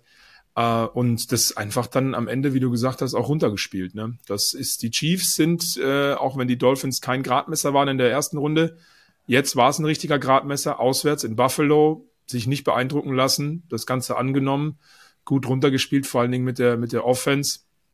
Sie sind auf jeden Fall ein Kandidat, Leute. Ich sag's euch, wie es ist. Chiefs dreht man nachher noch ein bisschen genauer Ja. bei der Vorschau dann. Ähm, klar war Buffalo in der Defensive auch wieder angeschlagen, aber auch danach Ja. kräht dann kein Hahn mehr, wenn du verloren hast oder gewonnen hast. Egal, ähm, es ist halt die Ausgangssituation. Und Kansas City kann halt einfach Playoffs und wenn die beiden aufeinandertreffen, es ist knapp und am Ende gewinnen die Chiefs. Ist irgendeine ja. Football-Weisheit. Ja. Ja, ich bin gespannt, wie es bei den Bills weitergeht. Ähm, da wird die Offseason sehr, sehr spannend. Da brauchen wir jetzt, glaube ich, nicht alles durchgehen, aber da werden wichtige Entscheidungen zu treffen sein. Ich glaube trotzdem, dass sie nochmal mit Josh Allen, dass das Fenster immer noch in, auf irgendeine Art und Weise geöffnet ist. So viel vielleicht Total, dazu. Total. Das wird immer noch ein gutes Team sein, davon Ja. gehe ich aus. Machen wir weiter, oder? Genau. San Francisco 49ers, die hatten ja auch äh, die Bye Week durch äh, den Nummer 1 in der NFC gegen die Green Bay Packers. Auch das war knapp. Ja. 24, 21 dann für San Francisco. Und ähm, wenn wir gesagt haben, Baltimore kam zumindest in der ersten Halbzeit rostig daher. Ich muss sagen, San Francisco wirkte über das ganze Spiel irgendwie so ein bisschen rostig, so ein bisschen nur abgeschüttelt. Mhm. Ähm, es war dann eigentlich der letzte Drive von Purdy, der den Unterschied und dann dementsprechend auch den Sieg ausgemacht hat. Ja, total. Und das ist aus Packers Sicht ganz, ganz bitter. Du liegst zum Start des äh, vierten Viertels mit 21 zu 14 vorne. Ja, es ist ein One-Score-Game und äh, machst aber dann keinen Punkt mehr, gar keinen einzigen. Äh, die 49ers 10 und gewinnen dann eben 24, 21. Ähm, man muss schon sagen, die Packers waren ganz, ganz, ganz dicht dran oder hätten es eigentlich, wir haben es, glaube ich, in der Regular Season häufiger mal gesagt, bei so Spielen, eigentlich müssen die Packers das gewinnen. Ich weiß nicht, wie du es siehst, du siehst es wahrscheinlich ja. genauso, oder? Weil ähm, Absolut. klar sind die, sind die 49ers, da brauchen wir nicht drüber reden, das ist eh klar, das kommt vielleicht auch in der Vorschau, ein Team unfassbar stark besetzt. Und äh, am Ende hat Purdy als Game Manager das überragend gemacht, muss man ja leider sagen, auch wenn es halt rostig war. Aber in den Sachen, die, die, die wichtig sind, um die Packers zu schlagen, war er dann da, vor allen Dingen im vierten Viertel. Äh, und manchmal reicht das dann. Man könnte jetzt suffisant sagen, ein Pferd springt nur so hoch, wie es muss. Ja, aber ähm, wenn die Packers die ein oder andere, ja, die ein oder andere äh, Spielszene einfach besser lösen, dann, dann könnten sie sogar mit zwei Scores vorne liegen. Ähm, ich erinnere mich, ich erinnere mich an einen Jordan Love, der nach rechts gut rausrollt und das First Down dann aber mit dem Pass eben nicht hinbekommt. Da sind so ein paar Sachen schon dabei, wo ich sage, ähm, junge Offensive, ja, die macht Spaß, aber in der einen oder anderen Situation noch ein bisschen ruhiger, Ja, ja. dann kannst du das Spiel gewinnen. Sie hätten es gewinnen müssen. San Ja. Francisco war selten so schlagbar in den letzten Wochen. Ähm, aber da siehst du schon, dass ein junges Team ist. John Love, ein super Spiel an sich gemacht, aber diese Interception zum Ende hin, die war billig, 52 Ja. Sekunden vor dem Ende. Da musst du dieses Risiko nicht gehen. Du hast noch Auszeiten. Sonst war wirklich Beispiel. wieder sehr, sehr gut. Das ist halt dann auch ein bisschen diese, ja, diese Unerfahrenheit. Natürlich sind da jetzt alle enttäuscht. Ich sehe es aus Packers Sicht gar nicht so schlimm. Natürlich hast du eine Riesenchance vergeben. Brauchen wir gar nicht reden Ja, vor allem dann, wenn du gegen die Lions spielst, glaube ich, hätte ich ihnen auch absolut das Weiterkommen zugetraut. Also da war eine Riesenchance da. Auf der anderen Seite tut's vielleicht dieser Mannschaft in der Entwicklung gar nicht so schlecht, wenn wir in, weiß ich nicht, drei Jahren nochmal drauf schauen. Ah, damals diese Niederlagen gegen die Niners, die hat uns so gepusht. Ähm, wer weiß, Ja. wir haben im Sport schon so viel gesehen. Eine Klar. Frage, die ich da rausgenommen habe aus diesem Spiel und eigentlich aus der Saison. Hat Green Bay ein Kickerproblem? Mhm. Vielleicht Mhm. ganz kurz formuliert, ähm, Anders Carlson hat ähm, im Drive vor der Interception aus 41 Yards vergeben. Das wäre dann auch da das 24 zu 17 gewesen, wenn ich jetzt richtig rechne. Wir waren bei 21, 17, war der Ja. Touchdown, dann müsste es 24 zu Ja, 17 ja, gewesen sein. Also korrekt. wäre, konjunktiv. Ähm, und Anders Carlson war das ganze Jahr schon so ein bisschen, ja, also ich hatte da schon immer ein bisschen Bedenken. Bis 39 Yards war 20 von 20, also bei diesen kurzen, in Anführungszeichen kurzen, alles wunderbar. Ab 40 Yards war 7 von 13. Und dann dachte ich mir, okay, erstes Jahr NFL, ich schau mal, wie er im College war in den vier Jahren. Ab 40 Yards im College auch nur 54 Prozent. Mhm. Und wenn man sich Krass, bei den Packers ja überlegt, die letzten zwei Jahren, Krass. mit Mason Crosby war es auch schon nicht mehr so dufte. Der hat einfach nicht mehr diese Power gehabt im Fuß. Ähm, Ja. Da war es ab 40 Jahr, Yards in den letzten zwei Jahren 14 von 23. Da Mhm. dachte ich mir oft schon, oh, bei Crosby ist jetzt äh, der Ofen auf, aus. Das haben wir auch gesehen dieses Jahr, wo er für die Rams dann mal durfte, wenn ich es richtig im Kopf habe. Ja. Und deswegen Ja. meine Frage, bisschen ketzerisch, ich will dem Anders gar nichts wegnehmen, aber äh, ich glaube, Ja. die Kickerposition wäre aus Packers eine, die ich vielleicht anders angehen würde, auch wenn man ihn jetzt in der sechsten Runde gedraftet hat. Dominik Eberle. Ähm, ja, warum nicht? Er ist halt bitter. Nein, aber fällt das dir was heißt auf? nicht, dass du gewonnen hättest, das wäre immer noch ein One-Score-Game gewesen, Klar, aber äh, ah. Aber fällt dir was auf? Äh, Texans, wichtiges Field Goal in den Playoffs, ja. da wäre es vielleicht anders ausgegangen. Wir haben gerade über ähm, über die jetzt bin ich jetzt doof äh, was, welches Spiel hatten wir gerade? Äh, die, die, die Bills, sorry, so. ein Hänger. Äh, gegen, bei den Bills auch und jetzt bei den Packers. Also da sieht man wieder, Special Teams ist eben nicht unwichtig und gerade gegen jeder Punkt ist wichtig. Und ja, ich finde auch über die Saison hat man das immer gesehen und deine Zahlen, die du jetzt gerade, ich wusste es beim College zum Beispiel gar nicht, aber krass. Also ich hoffe, die Zahlen stimmen, die, aber da ja. muss ich auf, ich glaube, Fox oder CBS war es, vertrauen. Dann, dann wird's schon, dann wird's schon stimmen. ähm, ja, das, da könnte man mal drüber nachdenken, weil, ähm, wie du sagst, wenn man jetzt mal sich alles anschaut, was bei den Packers ja, glaube ich, noch fehlt, und das hat man in diesem Spiel auch gesehen, ist eine Defense, die über vier Viertel wirklich konstant auch ähm, ja, Probleme verursachen kann, Turnover äh, forcieren kann, was sie ja in der Runde zuvor gegen die Packers eigentlich sehr stark gemacht hat, haben, auch mit dem Blitzing, aber gegen die 49ers war es auch gut, aber nicht ganz so konstant und ein bisschen mehr äh, Ruhe mit ihrer Offense. Dann glaube ich, ist es richtig, richtig geil nächstes Jahr, auch wenn die natürlich diese Unruhe, so nenne ich sie jetzt mal positiv gemeint, mit der jungen, mit der jungen Offense auch unfassbar viel Spaß macht. Und wenn, dann ist der zweite Punkt eigentlich wirklich nur die Special Teams, weil es ist einfach so, so unfassbar wichtig und gerade in solchen Spielen in den Playoffs. Weil wie du gesagt hast, die gehen dann mit einem ganz anderen Gefühl, dann hast du eben nicht mehr ähm, diese, ja, die, diesen Druck, in dem Spiel zu sagen, jetzt brauche ich aber noch einen Touchdown, sondern nein, dann hättest du vielleicht nochmal den Drive einfach entspannter machen können. Du zwingst Jordan Love nicht dazu, irgendwelche Pässe zu nehmen, die ja riskant sind, die 50-50 sind, so wie bei der Interception ja ganz hinten raus, aber da war die Messe ja eh schon halb gelesen. Ähm, deswegen, ja, also kann man wirklich drüber sprechen, glaube ich. Äh, das, das, wird, das wirst du brauchen, weil auch wenn diese Packers Offense gut ist, auch wenn da viele Receiver sind, die unfassbar gute Zahlen haben, du hast verschiedene Schultern, auf denen du es aufteilen kannst, sie werden nicht immer in eine perfekte Field Goal Range kommen. Ja, da brauchst du ja, den ja. Kicker, der dir die aus 45 plus reinnagelt. Das also du darfst auch so. mal einen verkicken, um Gottes Willen, aber Absolut. bei Carlson hatte ich Absolut. öfter das Gefühl, ah, ja. wenn es lang wird, wird's schwierig. Absolut. Ja. Dann gehen Schade. wir zum vierten Spiel, oder? Jawohl. Packers Chance liegen gelassen. Das haben die Lions nicht aus der NFC North. Ah, so, da will ich noch eins sagen, auch an der Stelle Packers Offense und auch an dich, Christoph. Du bist ja ein Packers Anhänger. Äh, ihr könnt euch da echt auf was freuen, glaube ich, wenn sie Absolut. die richtigen, wenn sie die richtigen Sachen machen. Ähm, denn ich glaube trotzdem, dass das mit einer jungen, mit diesem jungen Team was macht, wenn du irgendwie nah dran bist. Äh, weil jeder redet jetzt davon, ja, zwei, drei Stellschrauben, dann kommt ihr da wieder hin. Das musst du erst mal schaffen. Aber ähm, Deswegen meine ich, das glaube ich für die Entwicklung vielleicht gar nicht so schlecht ist, auch wenn man das eigentlich nicht hören will, nicht sagen ja, oder, will, aber oder, wer oder weiß. Auch, oder auch schlecht, weil du die Messlatte jetzt hochlegst. Das ist die ja, Frage. Gut. Ich glaube, die wäre noch höher, wenn du die nächste Runde erreicht hättest oder Super Bowl. Ich glaube, dann wäre es ja, krass gewesen. Aber lass uns überraschen. Auf jeden Fall, das könnte eine Mannschaft. Ähm, sind sogar mir äh, sympathisch geworden, bisschen, möchte ich sagen. Ah, schau an. Nee, aber das ist eine Mannschaft, die man nächstes Jahr, glaube ich, schauen kann, weil die wird, glaube ich, Spaß machen. Richtig. Und da lass noch das vierte mit dazu nehmen. Detroit Lions. Die Cinderella Story geht weiter. 31, 23 gegen die Tampa Bay Buccaneers. Auch da stand es zur Halbzeit 10 zu 10. Mhm. Die Lions haben sich schon schwer getan. Am Ende haben sie es dann doch für sich entscheiden können. Und die Bucks, auch da eine bittere Interception von Mayfield dann äh, zum Ende hin, ja. der sonst jetzt auch gar nicht so schlecht war.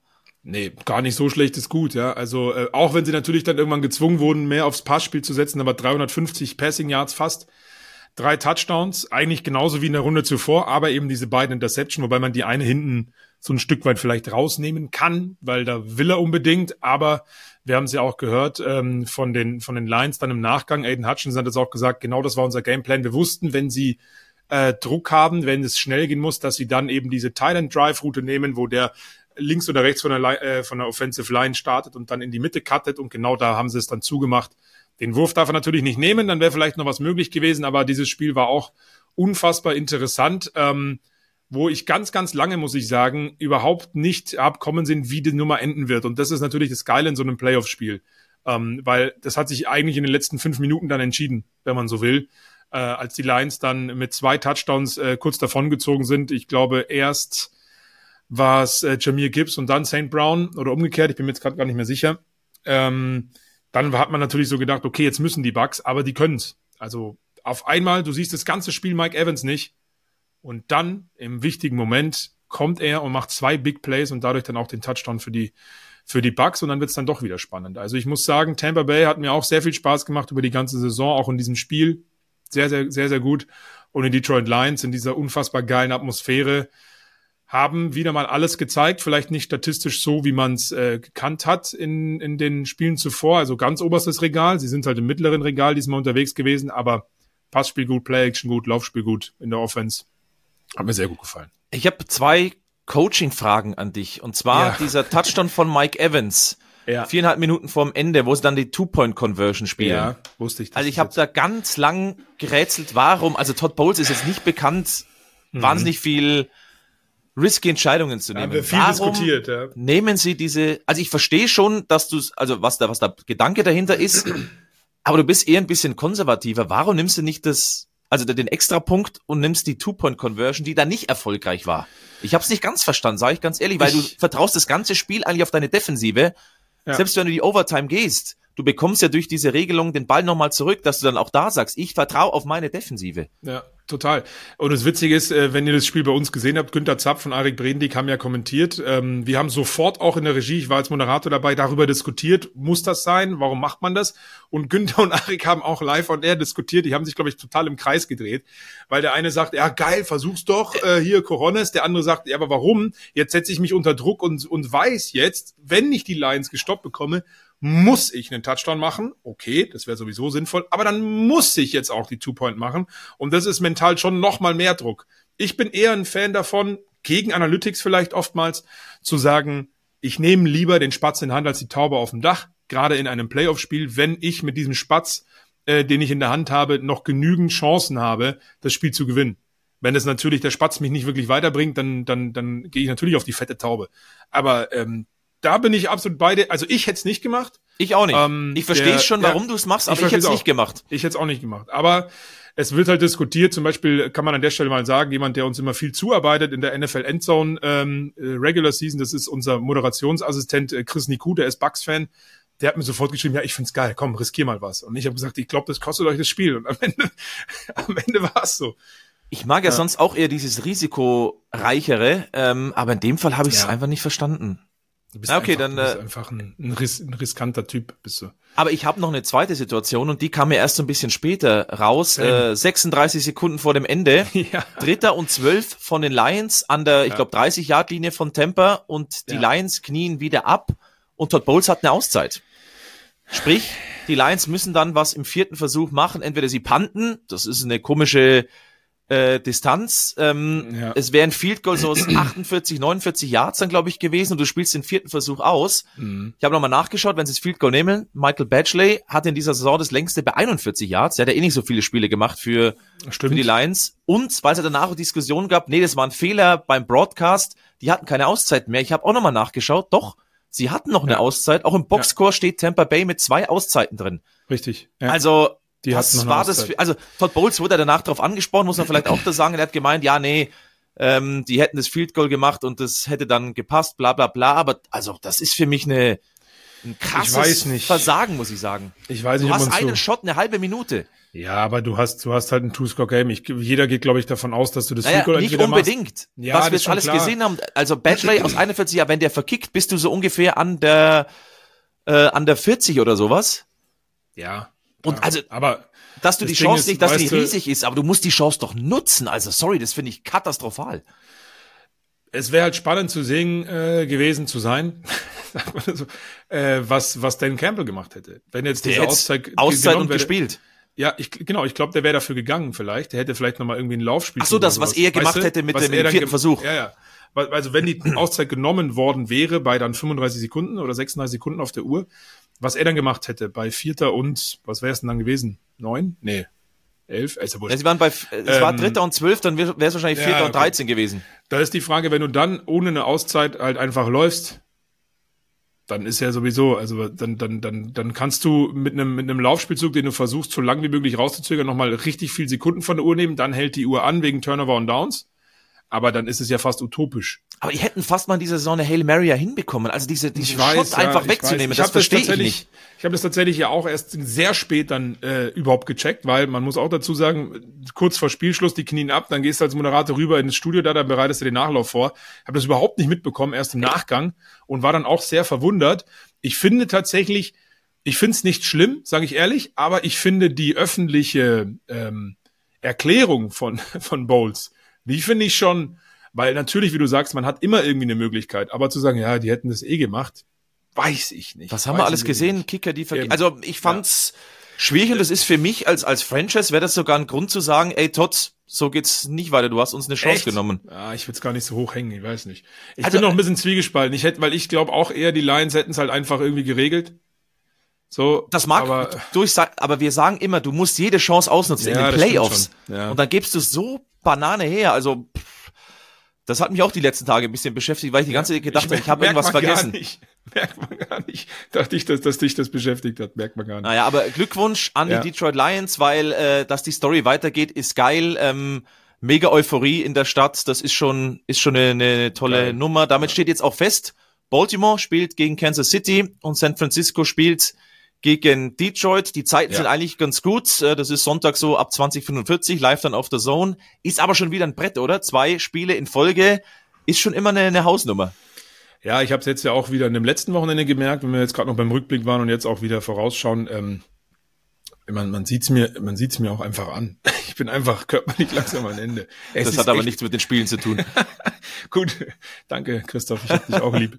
Ähm, nee, es ist, es ist natürlich anstrengend, aber wenn es so spannend ist äh, und dann, dann ist es natürlich auch äh, jede, jede Sekunde wert, die man da dran bleibt. Ich sag mal so, Flo, halte durch und unser ja. heutiger Partner wieder hat so ein bisschen was an Hilfe für dich äh, mitgebracht. Werbung ja, es hat sich äh, bewährt, dass wir dank Red Bull wach bleiben bzw. durchhalten. Könnte diese Woche ein bisschen einfacher werden, aber Flo, das Jawohl. hat ähm, auf äh, das Exempel ganz gut funktioniert. Ja, total, denn äh, wir haben ein bisschen was gekriegt, auch heute wieder. Wir wurden ausgestattet von Red Bull jetzt für diese verbleibenden letzten Wochen. Ich muss näher ans Mikro ran, aber wenn ich die Dose aufmache. ah, zack. Ähm, deswegen vielen Dank an Red Bull. Wir sind ausgestattet worden. Christoph, hast du deins auch da? Ah, warte mal kurz, warte mal kurz, warte mal kurz. Ich komme ah, gleich wieder. Dann muss ich wieder alleine trinken. Gut. In der Zeit äh, vielen, vielen Dank. Es gibt viele äh, coole, coole Sorten. Ja, muss man auch an der Stelle sagen. Ich will Christoph gleich fragen, was seine Lieblingssorte ist. Ich hoffe, er hat auch alle probiert, denn wir haben wirklich viel geschickt bekommen. Ich habe leider so. keine Minibar wie du. ja, ich bin im Hotel, das ist richtig. Deswegen habe ich hier aber. Oh, welche Sorte hast du? Das ist diese Edition, Yellow Edition. Mhm. Und warte kurz. Mhm. Ich muss meine Kopfhörer wieder reintun. Lass mich auch mal aufmachen. Es ist nämlich Tropical und das ja. hat sich so ein bisschen zu meiner äh, Lieblingssorte entwickelt. Deswegen nochmal ein schneller Schluck. Du warst schon immer der tropische, der tropische Typ. Ja, ich bin so ein südländischer Typ, wie man sieht. Die weißeste Kartoffel des äh, südländischen Bereichs.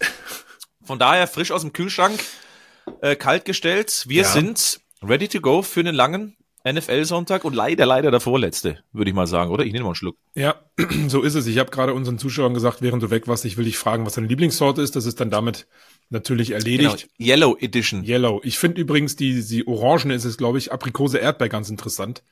Oh, die ähm, habe ich noch nicht probiert. Wird und, als nächstes und Juneberry, aber ich bin halt immer, ich trinke eigentlich immer das gleiche, Sugar-Free und ähm, hab Durst. Also vielen Dank und wir sind, wir sind ausgestattet und vorbereitet für die Championship-Runde. Werbung. Jo Flo, dann lass uns jetzt äh, vorausschauen. Zwei Spiele sind's eben noch an diesem Wochenende. Sonntag ab 2045 Baltimore Ravens gegen Kansas City Chiefs. Baltimore zum ersten Mal ein Heimspiel in dem Championship ja. Game. Gut, Kansas City, dass sie dabei sind. Haha, welche Überraschung. Und dann Sonntag auf Montag 0.30 Uhr die San Francisco 49ers gegen die Detroit Lions die Niners ja auch so ein bisschen Stammgast und die Lions erstmal seit 91 wieder in einem Championship Game, damals gegen die Washington Redskins deutlich verloren. Aber es sind mhm. zwei schöne Matchup, da reden wir jetzt mit, und zwar Brrr, Günther Zapf. So nämlich. Preview. Und da ist er auch schon, äh, Günther Zapf, äh, der passenderweise das erste Spiel kommentieren wird. Die Baltimore Ravens gegen die Kansas City Chiefs mit Flo Hauser, mit Günther Zapf. Ah, ich glaube, Roman Motzkus ist unser. Experte. Ihr zwei müsst wissen. Ähm, ja. Und ein echt schönes äh, Matchup, Günther. Baltimore, Kansas. Das macht Spaß auf hoffentlich richtig geile, mindestens mal 60 Minuten. Ja, könnte durchaus mehr geben. Da, da hast du wohl recht. Äh, ja, die AFC macht sowieso Spaß. Wenn wir da also auf die nächsten Jahre schauen, da können wir uns freuen. Da haben wir so viele Teams, da kannst du rauspicken, was du willst. Du hast Buffalo, haben wir jetzt gesehen, gegen Kansas City. Du hast die Ravens, du hast Miami mit dabei. Mal schauen, was sich in Houston da entwickelt. Cincinnati, wenn Burrow wieder fit ist. Also da kann man wirklich, äh, da kann man nicht verlieren. Das sind alles Top, Top auf, auf allerhöchstem Niveau. Und jetzt haben wir halt Buffalo zu Hause die endlich beweisen wollen, vor allem Lamar Jackson natürlich, dass er, dass er doch besser ist als sein Ruf, dass er nicht nur wie andere in der, in der Regular Season performt, sondern dass er eben auch in den Playoffs abliefern kann. Und dann kommen aber eben diese Kansas City Chiefs, die jetzt gezeigt haben, sie können es auch auswärts. Mahomes ja bisher immer nur zu Hause, aber jetzt muss er auswärts ran. Ging in Buffalo ja schon ganz gut. Jetzt äh, geht's nach Baltimore. Also es könnte, könnte wirklich sehr, sehr eng werden weil beide Mannschaften da Stärken haben, wo der, wo der Gegner vielleicht so eine kleine Schwäche hat. Man muss ja tatsächlich sagen, ich habe äh, vorhin noch, bevor wir aufzeichnen, hier äh, Mittwochmittag mit dem Leiter der Sendung telefoniert, weil wir uns ja dann überlegen, was finden wir wichtig, was ist äh, für uns eins der Matchups, vielleicht auch der X-Faktoren, die wir euch Zuschauern dann natürlich auch mit an die Hand geben wollen. Und Günther, ich weiß nicht, wie es dir geht, aber man guckt natürlich Lamar Jackson gegen Mahomes. Natürlich hat Mahomes äh, seine statistisch auch nicht beste Saison, vielleicht sogar die schwächste in einigen Bereichen, ähm, gegen Lamar Jackson, der überall richtig gut ausschaut. Dann hat man geguckt, okay, wie sind denn die Defenses?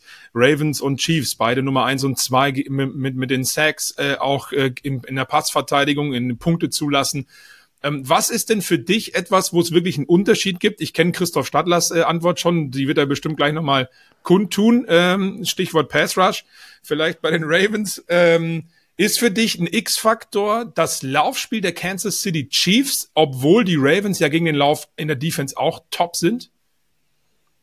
Ja, sie müssen laufen. Also da gibt's, glaube ich, keine, äh, keine zwei Meinungen. Das ist ja auch Eddie Reid-Style. Er, äh, wird immer ein bisschen unterschätzt, wie sehr er eigentlich sein ganzes System auf dem, auf dem Lauf aufbaut. Er öffnet halt normalerweise durch, durch Passspiel die Laufwege. Das ist so der, der, der Grundgedanke dahinter. Aber wenn sich die Möglichkeit ergibt, wenn also die Box, also die Verteidiger vorne weniger werden als die Blocker, dann äh, versucht er schon soweit es geht, zu laufen. Das hat auch Patrick Mahomes natürlich mit auf dem Spielfeld, der immer die Spielzüge auch ändern kann. Sie müssen laufen. Es äh, gibt keinen Weg dran vorbei. Aber das ist genau der Knackpunkt. Wird es gelingen? Pacheco ja jetzt plötzlich wieder richtig gut drauf. Äh, Clyde äh, hat auch äh, gezeigt, hallo, ich bin noch da. Und offensichtlich mhm. ist Kansas City so ein bisschen äh, jetzt wieder in Tritt gekommen, gerade zur richtigen Zeit, haben sich vielleicht das Beste aufgehoben zum Schluss. Die Receiver fangen plötzlich. Marquez Waldes Scantling mit diesem ja. Sensationscatch. Also ja. da, da da, da ist viel drin in dieser Offense wieder und sie müssen punkten. Das, das ist, glaube ich, vollkommen klar. Aber sie müssen auch versuchen, die Uhr zu kontrollieren, sprich Lamar auf der Bank sitzen zu lassen. Bin ich völlig bei dir, Flo. Äh, Laufspiel wird der, der Kansas City Chiefs wird so einer der, der, der Schlüsselpunkte werden. Das finde ich persönlich schon am mit überraschendsten, dass die Qualität da ist in dieser Offensive, aber auf einmal ist die, Offensive bei den Chiefs wieder wachgeküsst worden. Ich habe mal nachgeschaut, die letzten drei Spielen mit Mahomes, weil Woche 18 wurde er geschont, das lassen wir jetzt einfach mal raus. 381 Total Yards. Und es ist gar nicht so, dass Mahomes davon 300 Passing Yards oder sowas hat. Das braucht's gar nicht, weil das, wie du es gerade sagst, Günthers Laufspiel ist ein Faktor mittlerweile. Ich fand zum Beispiel wirklich Edwards Hilaire. Wo kommt der auf einmal her? Klar, McKinnon ist gerade nicht dabei, aber ja. der war ja eigentlich raus aus der Saison.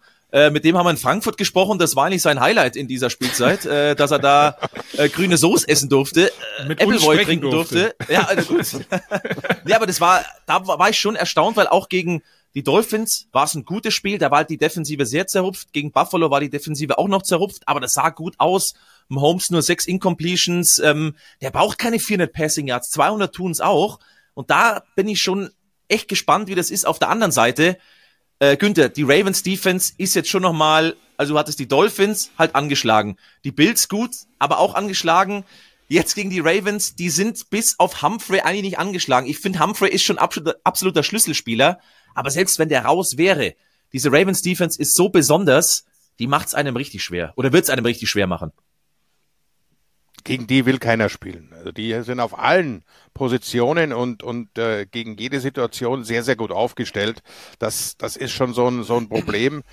Aber das ist ja das Schöne an dem Spiel, dass wir Andy Reid haben, der sich darauf vorbereiten wird, der einen entsprechenden Gameplan aufsetzen wird, ob der dann umgesetzt wird, werden kann. Das ist ja immer das, äh, was man beobachten muss. Jeder hat einen Plan, kennen wir alle, den Mike Tyson-Spruch, bis du dann wirklich auf dem Platz stehst und, und äh, siehst, was das für Typen sind auf der anderen Seite und dir eben eine mitgeben.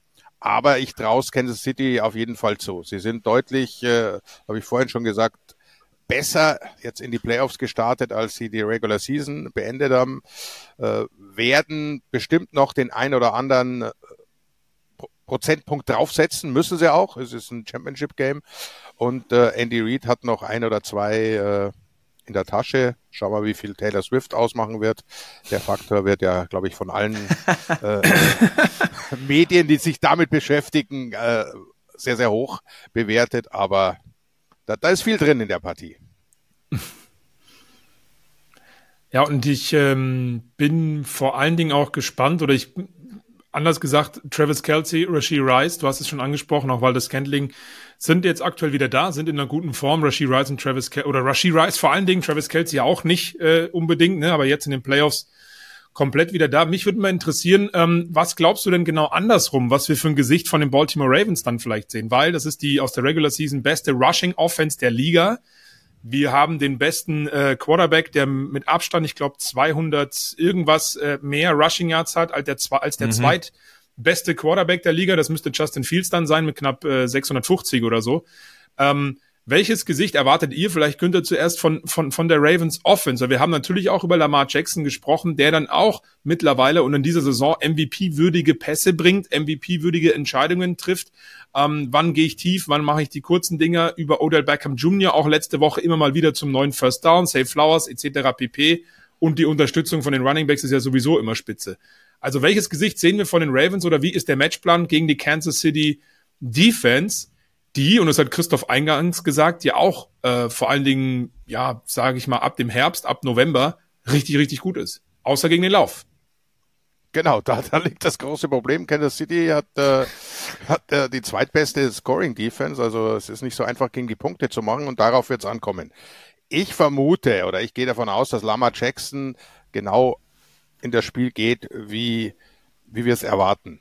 Er will allen zeigen und beweisen, dass er der beste Quarterback der Liga ist. Und zwar in, in allen Bereichen.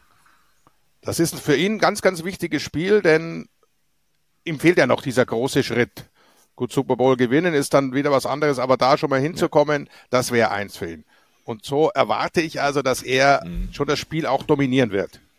Es werden wieder einige Läufe kommen, die geplant sind von ihm. Es werden ein paar Scrambles kommen, die nicht geplant sind. Und da wird sich dann zeigen, was er drauf hat. Dass er als normaler äh, Passing Quarterback extra Klasse darstellt, das hat er immer wieder mal bewiesen. Da, da muss er nichts mehr zeigen. Also das, das weiß man. Ob das dann abrufbar ist in dem Spiel mit den Nerven und das ist ja immer eine ganz andere Geschichte. Aber dass er es rein technisch drauf hat, dass er das Spielverständnis hat, das hat er oft genug bewiesen. Jetzt geht's um den Willen und den hat er, glaube ich, wie kaum ein anderer.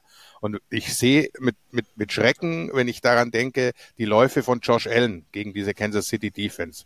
Die hatten eigentlich da nichts entgegenzusetzen. Josh Allen ist über die drüber gelaufen und jetzt nimmst du Lama Jackson, was nochmal eine Stufe höher anzusetzen ist.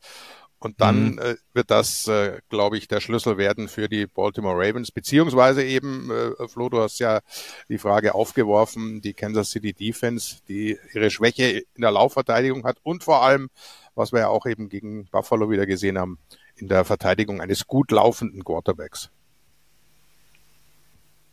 Vor allem ist ähm, Willie Gay ist ja noch angeschlagen mit einer Nackenverletzung. Der würde in der Mitte mhm. bei den Chiefs, glaube ich, schon in dem Matchup wehtun, wenn er ausfallen würde. Ähm, weil du es gerade angesprochen hast, das haben wir Flo und ich gerade vorhin auch nochmal besprochen, dieser diese Laufoffense von den Bills hat wunderbar funktioniert gegen die Chiefs. Vielleicht war es dann ein bisschen zu eindimensional, ein bisschen überspitzt formuliert. Das, glaube ich, wird bei Baltimore nicht funktionieren. Mich hat's einfach interessiert, weil ich mir dachte, das schaue ich mir jetzt mal schnell an. Seit Buffalo eben diese super Form hatte, Woche 14, waren die diesen Advanced Stats, waren sie beim Passspiel Platz 11 EPA und Platz 10 Success Rate, also schon eigentlich ganz gut. Und dachte ich mir, oh, jetzt bin ich, jetzt bin ich gespannt, wo da Baltimore ist. Was denkt ihr, wo Baltimore ist? Ach, ich sag's euch gleich, weil es ist wirklich, äh, es ist Seit beeindruckend. Zweiter und Zweiter. Ja, krass. Also die Ja, werden nochmal, genau wie du sagst, Günther, nochmal Ja. besser sein, wenn der Run vielleicht mal gestoppt wird. Ja, dann passt er halt, Lamar Jackson. Er kann das. Vielleicht ist auch mal ein schlechter Wurf mit dabei, aber wird nicht so ein Stefan Dix-Tag dann sein bei, vielleicht kommt Mark Andrews zurück, der nochmal Sicherheit bringt, dann werden es eher so, so Intermediate-Bälle sein. Also ich glaube schon, dass die Ravens da echt gute Chancen haben, wenn Lamar Jackson nicht sein gewohntes Playoff-Bild zeigt, äh, sondern endlich mal in den Playoffs spielt, wie es ein Lamar Jackson eben kann, nämlich auf ganz, ganz hohem Niveau. Ja, da, da, dann nehmen wir uns doch unsere Handballer als, als Vorbild, die das ja gezeigt haben. Oder dann, äh, Gislason auch immer wieder gesagt, egal, wenn auch mal ein Wurf daneben geht, nehmt den Wurf. Und, und ähnliches, glaube ich, gilt dann auch äh, für Lamar Jackson. Es kann nicht jeder ankommen, das äh, erwartet man auch nicht. Aber wenn, dann wissen wir alle, gerade mit, mit Say Flowers und mit OBJ, da hat er natürlich zwei absolute Granaten. Und dann ist auch mehr drin als mal nur ein First Down. Ich habe es gar nicht gesagt, Flo. Äh, ich habe natürlich unseren Countdown wieder mitlaufen lassen. Zehn Minuten, Ja. der hat es geklingelt, aber du darfst gerne natürlich noch. Ja, wie immer, ich äh, spreng mal wieder den, den Countdown, nachdem ich hier bei mir im Hotel den Feueralarm auch wieder ausgeschalten habe, äh, aber das ist eine andere Geschichte. Ähm, ja, ich wollte eigentlich nur noch mal mit an die Hand geben. Wir kümmern uns natürlich um alles Wichtige für euch dann äh, ab 20.45 Uhr am Sonntag in diesem AFC Championship Game. Finde, wir haben zwei Teams. Wir haben es gerade ganz gut herausgestellt, gerade mit den Defenses. Für mich könnte noch ein X-Faktor auch Delvin Cook natürlich sein. Du hast Mark Andrews gerade angesprochen. Auch Delvin Cook hatte letzte Woche schon ein paar Snaps bekommen, haben wir vorhin schon kurz gesagt der dann natürlich nochmal auch mehr Variabilität im Laufspiel reinbringt. Also dann hast du vier Leute, die laufen können mit Jackson, Hill, Edwards und Cook. Ähm, das wird sehr, sehr schwierig. Und ich bin vor allen Dingen gespannt, wie Patrick Mahomes mit einem vielleicht gesunden Humphrey auf der anderen Seite und dem Pass Rush der Ravens, der auch sehr, sehr stark ist, umgeht und wie solide und locker er äh, mit auch der Auswärtsatmosphäre in Baltimore umgeht, nachdem er das in Buffalo sehr gut gemacht hat denn die Ravens Defense haben auch die meisten Takeaways der Liga. Also die sind auch immer wirklich gut dabei, einen Turnover zu forcieren. Äh, Und das ist für mich auch noch so ein Thema, was ich unbedingt noch mit reinschmeißen wollte. Ansonsten sind, finde ich, beide Defenses irgendwie total vergleichbar. Und am Ende des Tages gehe ich mit Günther mit, wer den Lauf, glaube ich, besser hinbekommt, wo natürlich alle damit rechnen, dass es die Ravens machen, aus besagten Gründen, wird dieses Spiel gewinnen. So, jetzt aber sauber überzogen, Herr Hauser. Lass Entschuldigung, uns ja. weitermachen. Nee, aber das ist ein, ist ein tolles Matchup. Es sind dann am Ende jetzt schon die zwei besten Teams, dass die Chiefs wieder mit Ja. dabei sind. Wow, sie bekommen es immer irgendwie hin, aber es Ja, sind dann ja. schon verdientermaßen die zwei Teams, die um den Super Bowl in der AFC spielen dürfen, um die Teilnahme, nicht um den Super Bowl. Dann lass uns zum NFC Championship Game gehen. Das ist, glaube ich, auch nicht minder unattraktiv, denn die San Francisco 49ers gegen die Detroit Lions. Also die Lions haben es zumindest mal in ein Championship Game geschafft. Äh, Günther, du bist schon ein bisschen länger auch mit dabei. Bei den Niners sind wir nicht so überrascht. Bei den Lions, ich weiß gar nicht, ob man überrascht sein darf, aber war weniger zu erwarten, aber auch ein tolles Matchup, oder? Ja, ich glaube, das ist der, der endgültige Beweis dafür, dass alles gescriptet ist bei der NFL. Kann doch nicht anders sein, oder? Da spielt der Nummer 1 Pick Quarterback gegen den Last Pick Quarterback. Also sowas kannst du dir nicht ausdenken. Das muss doch in Hollywood irgendeiner geschrieben haben. Äh, ist ja nicht so weit weg von San Francisco. Nee, das ist schon äh, von den Geschichten her natürlich das deutlich interessantere Spiel. Das sportlich bessere haben wir gerade besprochen, äh, vielleicht. Äh, gibt's ja auch mehr, äh, was wir heranziehen können. Die bessere Geschichte ist natürlich San Francisco, die Everybody's Mhm. Darling, super äh, Top-Team von Joe Montana angefangen. Die sind immer mit dabei. Da war, da, da ist immer was los. Die hast du immer auf der Rechnung gegen die Detroit Lions, die immer Mitläufer waren. Die hatten mal einen Barry Sanders, die hatten einen Calvin Johnson, äh, Ausnahmespieler, wo es einem dann immer ein bisschen leid getan hat, dass sie bei so einem Team spielen müssen. Aber sonst, äh, die waren halt da, die sind mit dabei und das war's auch. Dann waren sie, äh, du hast angesprochen, ich bin alt genug, ich habe das 91er Championship Game gesehen. War, da haben sie gespielt gegen Washington damals, haben im, im äh, Divisional äh, die Cowboys besiegt, klar und deutlich. Das war, das war damals Run and Shoot, haben sie zu Hause gespielt, äh, da geht das im Dome und auf Kunstrasen. Äh, Pontiac Silverdome damals war ja auch geschlossen. Dann fuhren sie nach Washington, da war so Matschwetter, äh, offenes Stadion, kein, kein ordentlicher Boden die hatten keine Chance. Äh, Für die, die Neueren, die es nicht so wissen, Run and Shoot, vier Wide Receiver permanent am Feld, zack, bumm, schnelle Pässe, da müssen sich die Receiver bewegen können. Die hatten keine Chance. Also jetzt haben wir andere Voraussetzungen. Äh, Natürlich sind sie der klare Außenseiter. Müssen wir uns, glaube ich, nichts vormachen. Viele wünschen sich, dass, dass äh, Detroit äh, es schaffen wird. Aber in San Francisco anzutreten und nochmal den nächsten Sprung zu schaffen, ist schon mal noch eine andere Hausnummer. Aber das ist ein Team, das gewachsen ist in den letzten Jahren unter Dan Campbell, das unglaublich gut gedraftet hat und das natürlich diesen Schwung mitnimmt, diese Stimmung.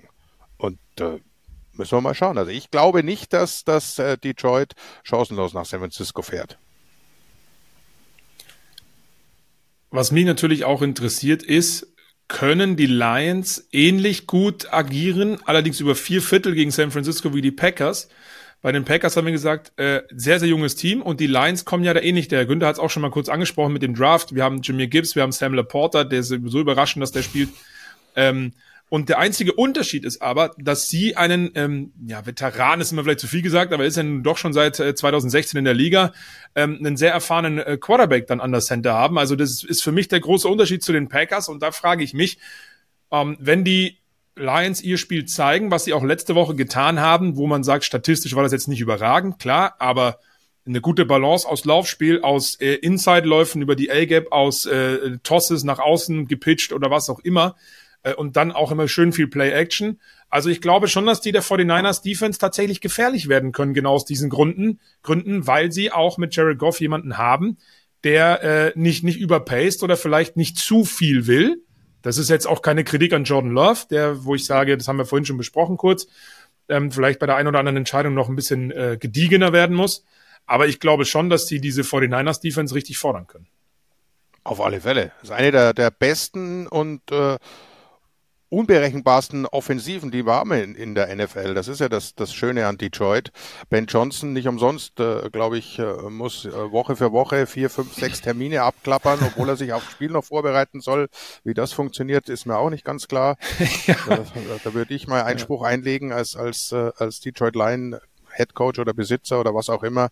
Aber nein, dieses Spiel, wenn wir heranziehen, dieses Divisional, dieses Playcalling, gerade am Ende, als es darum ging, die Zeit äh, zu kontrollieren gegen Temper, was da für Calls gekommen sind, wo äh, sagen wir mal 70 Prozent aller Coaches Lauf, Lauf, Lauf, dann läuft die Uhr weiter und wenn es nicht klappt, dann pannt man halt. Da kamen schöne Screens auf die Seite, dann kommt ein, ein äh, Pass auf einen Tight End, der von der anderen Seite kommt, aber es ist nicht Laporta, es ist der Blocking Tight End.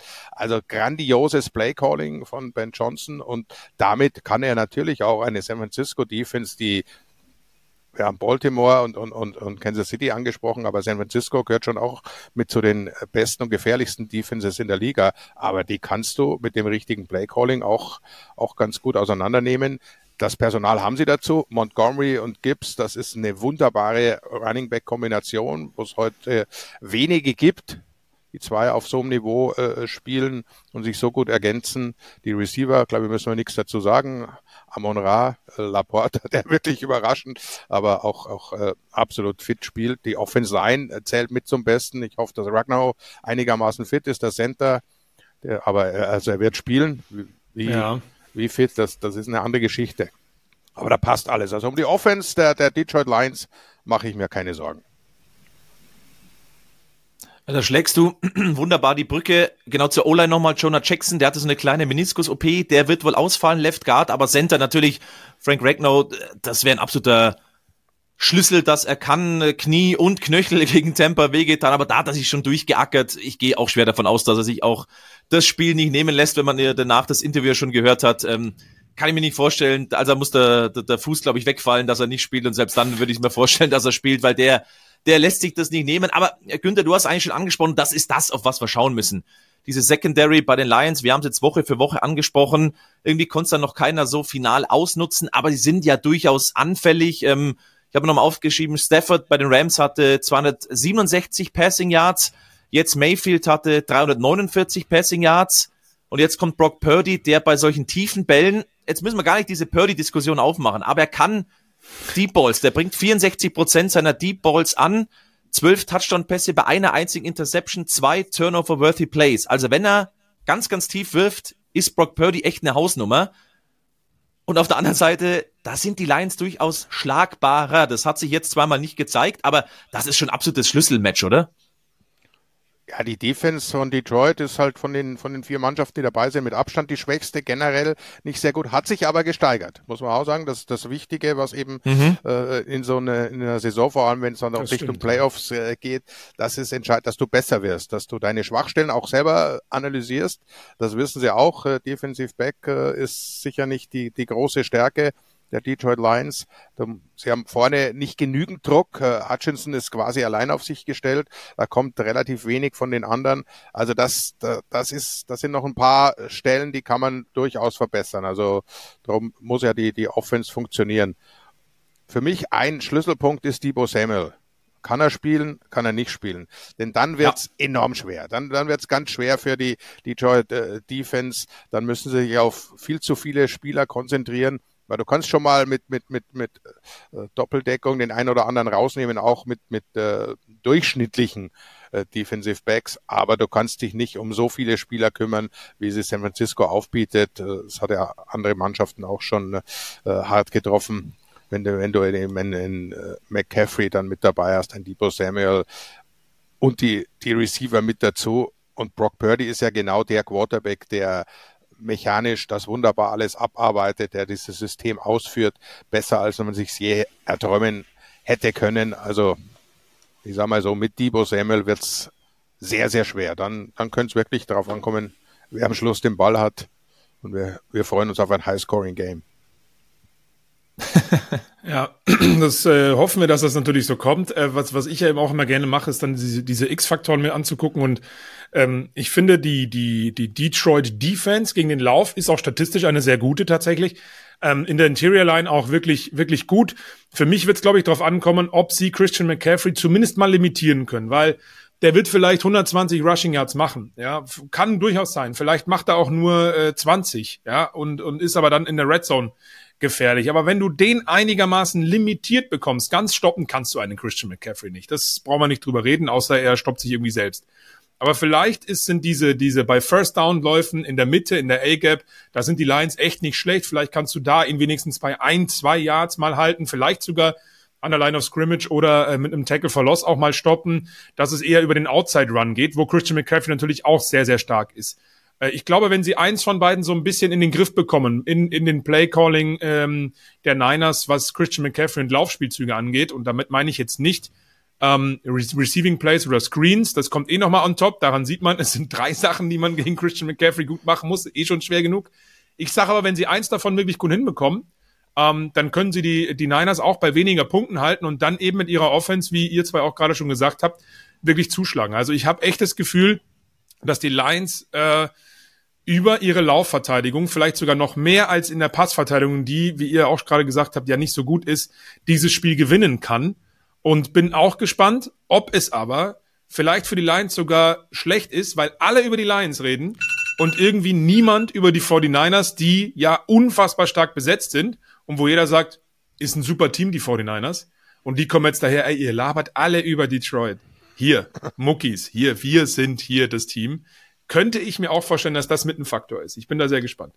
Zehn Minuten abgelaufen. Natürlich hat Flo Hauser wieder das letzte Wort. Logisch, du lässt doch selber eine Uhr mitlaufen. Verarsch mich doch nicht. Ähm, ich möchte noch eine kurze Sache an, anfügen, weil. Ja, überzieh das, ruhig, überzieh das ruhig. Ich, das hatte ich tatsächlich vergessen und habe es gestern nochmal nachgelesen. Könnt ihr euch dran erinnern? CJ Gardner Johnson und Debo Semmel. Die hatten ja, übers Jahr eigentlich einen wunderschönen Beef und das hatte ich ja. komplett vergessen. Also Debo muss spielen allein für dieses Matchup. Gardner Johnson hat unter anderem auch mal gemeint, I can guard you You can't run routes, you're a running back. Und das würde ich einfach wahnsinnig gerne sehen, wie der Running Back Debo Samuel gegen Gardner Johnson spielt. Nur deswegen Geil. will ich eigentlich, dass, dass Debo auf jeden Fall dabei ist. Ja, was, was CJ Gardner leisten kann, wenn er sich ein Beef liefert in der Woche vor dem Spiel, das haben wir jetzt gesehen mit seiner Interception gegen Baker Mayfield. Also äh, können wir uns auf was freuen, oder? Absolut da hat er auch schon scharf geschossen, Mr. Trash Talk der NFL. Also von daher, da sind so viele tolle Geschichten mit dabei, genau wie du es gesagt hast, Günther. Vielleicht das etwas, klingt jetzt gemein, hochwertigere Spiel von der Qualität, vielleicht wirklich nochmal Baltimore gegen Kansas City, Sonntag ab 2045, unter anderem mit euch beiden und dann auch noch Roman Motzkus und dann Sonntag auf Montag 0.30 Uhr das Spiel mit den 1000 Geschichten, die San Francisco 49ers gegen die Detroit Lions, auch natürlich live auf der Zone zu sehen. Das gibt nochmal ein richtig schönes letztes Wochenende mit zwei Spielen. Zum letzten Mal dann zwei Spiele. bisschen Wehmut ist dabei, wenn ich ehrlich bin. Es ging zu schnell. Also ich weiß gar nicht, wo die Zeit hingegangen ist. äh, jetzt, jetzt die Saison schon fast vorbei. Ja, so ist es. So ist es, aber wir freuen uns wirklich sehr drauf. Äh, Günther, vielen, vielen Dank für deine Zeit. Wir sehen Danke uns dann dir. am Sonntag, beziehungsweise wir hören uns noch in sämtlichen Telefonaten vorher, bevor es dann losgeht. Äh, und, und dann wird's, glaube ich, ein richtig geiler, geiler Sonntag. Vielleicht wird's ja noch länger. Overtime bei Spiel Nummer eins, Overtime bei Spiel Nummer zwei. Wir werden sehen. Das wäre natürlich geil. Also ich hoffe, dass es echt eng, eng zugeht in beiden Spielen.